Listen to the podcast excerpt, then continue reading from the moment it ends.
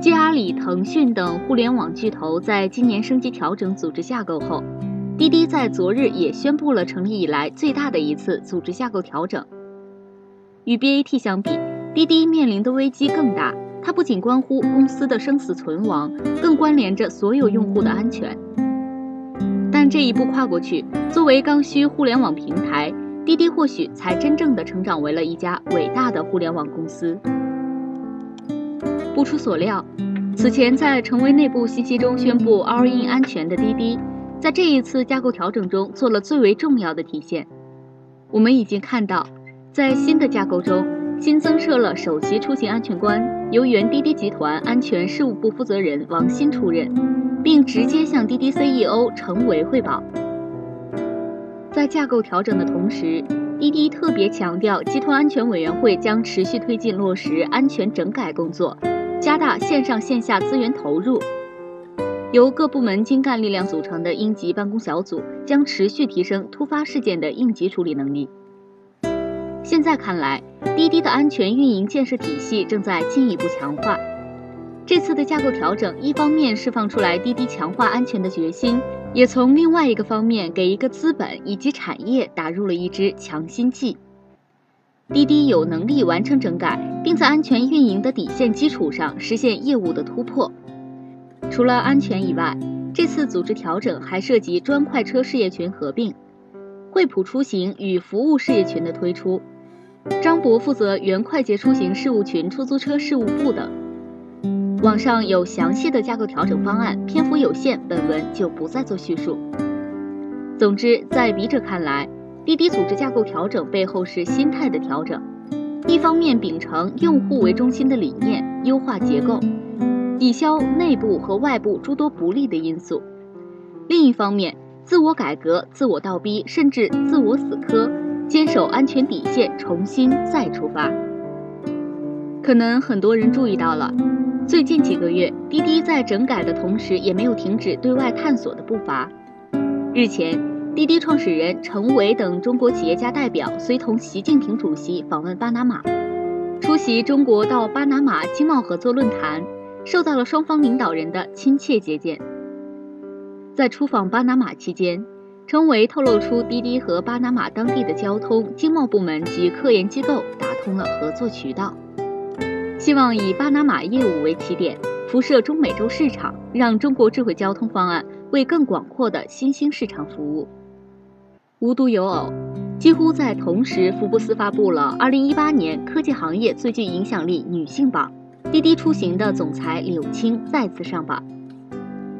在新的历史时期，以滴滴为代表的科技创新企业，在伴随着“一带一路”倡议加速走出去、输出资本和业务的同时，也输入了中国智慧和企业平台的能力，为全球经济的高效发展贡献了积极力量。在当前复杂的形势下，滴滴调整释放行业信号、规范及效率。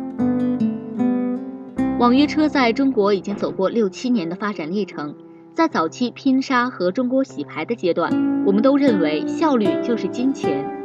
快速的发展争夺市场成为了彼时的主要焦点。现在，我们通过滴滴此举，我们不难看出，中国移动出行产业发展进入第二阶段。从效率大于规范到规范及效率进阶，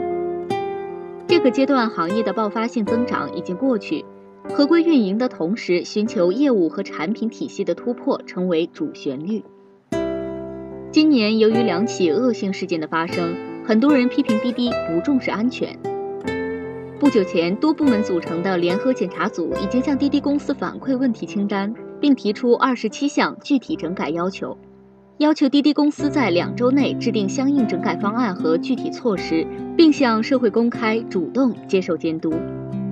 现在看来，随着这次组织架构的调整，滴滴更加把安全放在核心的战略高度，还在地方事务部的基础上设置了应急处置部和地方公安以及应急管理联络部，任命杨佳成为负责人，向地方事务部负责人庞基敏汇报。任命杨波为重大特大事件处理的负责人，向王鑫汇报。这些举措都在说明滴滴强化安全运营的决心以及具体推出的举措。同时，在笔者看来，网约车的安全和合规问题是行业性的大难题。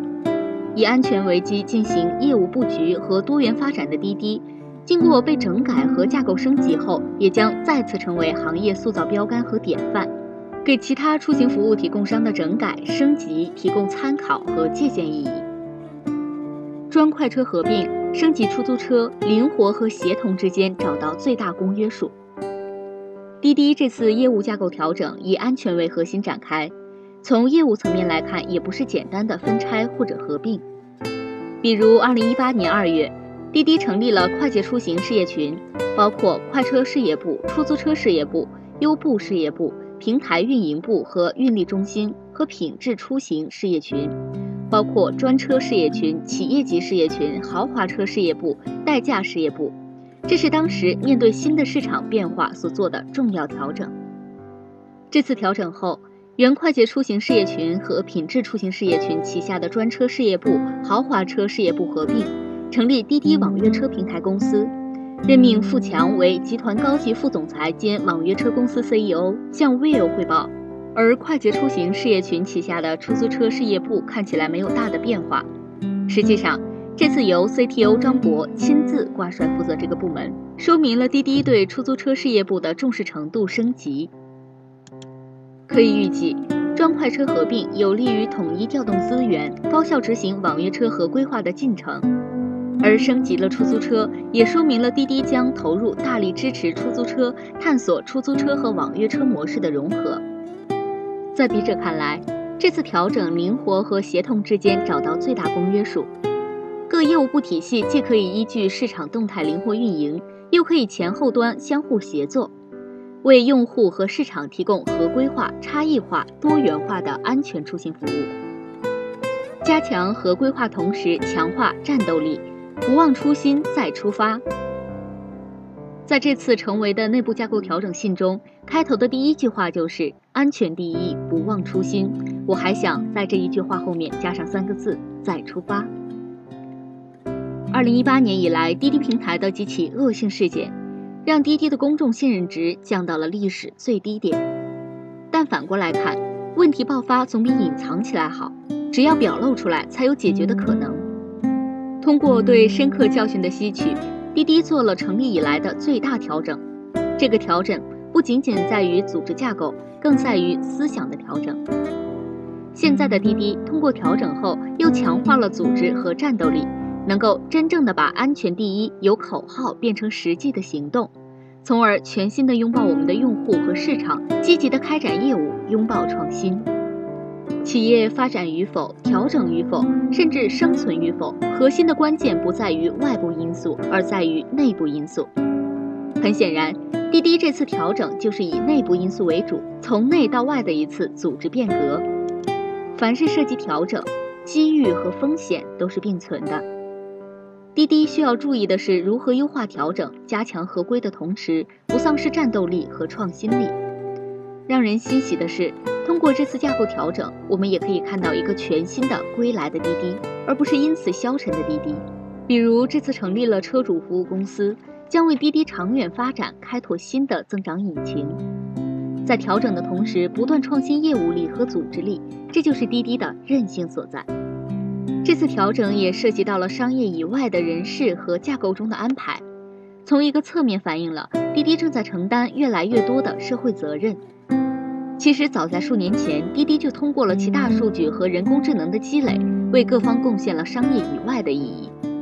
比如我在智慧城市真的还停留在概念阶段吗？提到滴滴信号灯的案例，利用滴滴智慧交通大数据技术优化交通运力。减少拥堵和二氧化碳等污染物排放，仅仅在济南一城拥堵大大减缓，过去一年里竟减少了四点四万吨的二氧化碳排放。最后，我们也可以大胆的预测，这次的架构调整不会是终点。既然要再出发，就会拿出真本事。过去几年，滴滴在大数据、人工智能等领域取得了多项突破，并且投资了多家海外出行服务公司。我们有理由相信，二零一九年的滴滴将会有更多的创新业务和服务推出，为我们更多元的移动出行提供。